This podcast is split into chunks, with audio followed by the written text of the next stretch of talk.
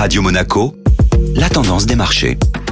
La tendance des marchés avec Société Générale Private Banking. Bonjour Alexandre Rolando. Bonjour Benjamin. Une semaine qui marque le pas après ce bon début d'année pour les marchés. Après plusieurs messages de mise en garde de la part des banquiers centraux, laissant craindre des politiques monétaires plus durablement agressives, la semaine s'achève sur une nouvelle poussée haussière des taux souverains à 10 ans et un repli des indices actions. Le stock 600 clôture ainsi la semaine en baisse de 0,6%. Les secteurs sensibles à la remontée des taux longs sous-performent à l'image de la technologie, en recul de près de 4%. À l'inverse, les secteurs défensifs comme celui de la santé ont tiré leur épingle du jeu, notamment portés par les bonnes publications d'AstraZeneca et Ipsen, dont leurs actions progressent de près de 8%. Le secteur de l'énergie, quant à lui, se hisse en haut du podium, profitant à la fois de l'envolée des titres BP et Equinor à plus 15 et 10% après d'excellentes publications de résultats, mais aussi de la remontée des cours du pétrole, alimentée par les déclarations de la Russie souhaitant réduire sa production de 5% dès le mois de mars. Les publications continueront d'être au centre de l'actualité cette semaine, puisque 30% de la capitulation boursière du CAC 40 et 20% de celle du DAX va publier ses résultats.